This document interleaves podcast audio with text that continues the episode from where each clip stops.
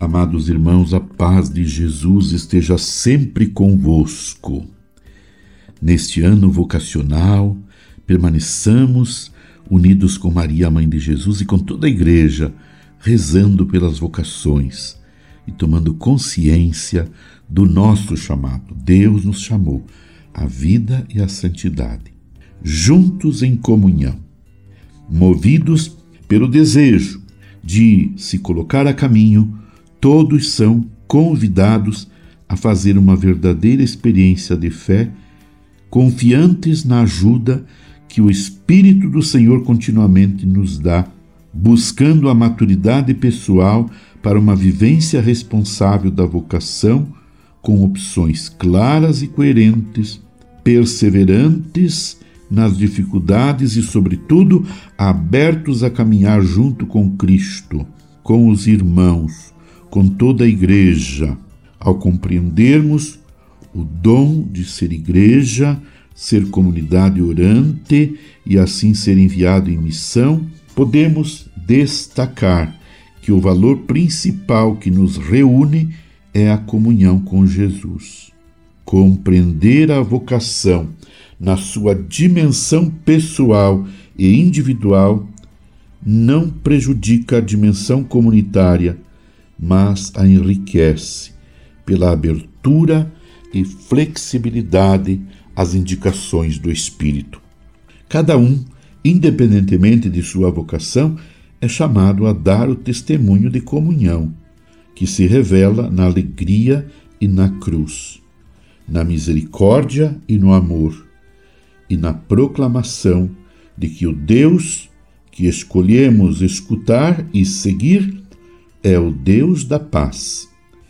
Neste caminho, todos são chamados pelo batismo e fortalecidos pela confirmação com a força do Espírito Santo a ser Cristo na vida do mundo. E nos sacramentos, sobretudo na Eucaristia, deve encontrar a força necessária para ser no mundo uma igreja em saída que vai em busca das periferias existenciais. Em um contexto cada vez mais urbano, os discípulos missionários são convocados a escutar, a admirar e compreender a mentalidade urbana atual. Deus fala na história, por isso, assumir a vocação se torna um testemunho no qual anunciamos que Deus habita a cidade, que o Senhor está no meio de nós.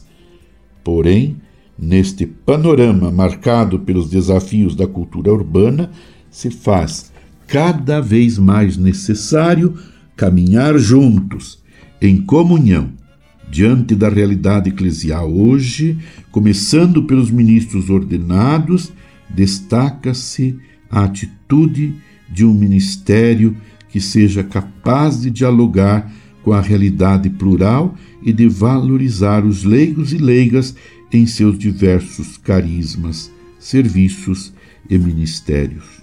Pois o sacerdócio ministerial está a serviço do sacerdócio comum dos fiéis.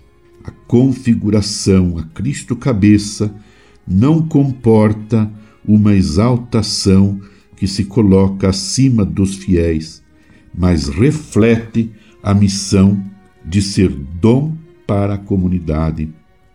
Por isso, por caráter indelével, apacentam a Igreja, participando do munus de santificar, ensinar e governar.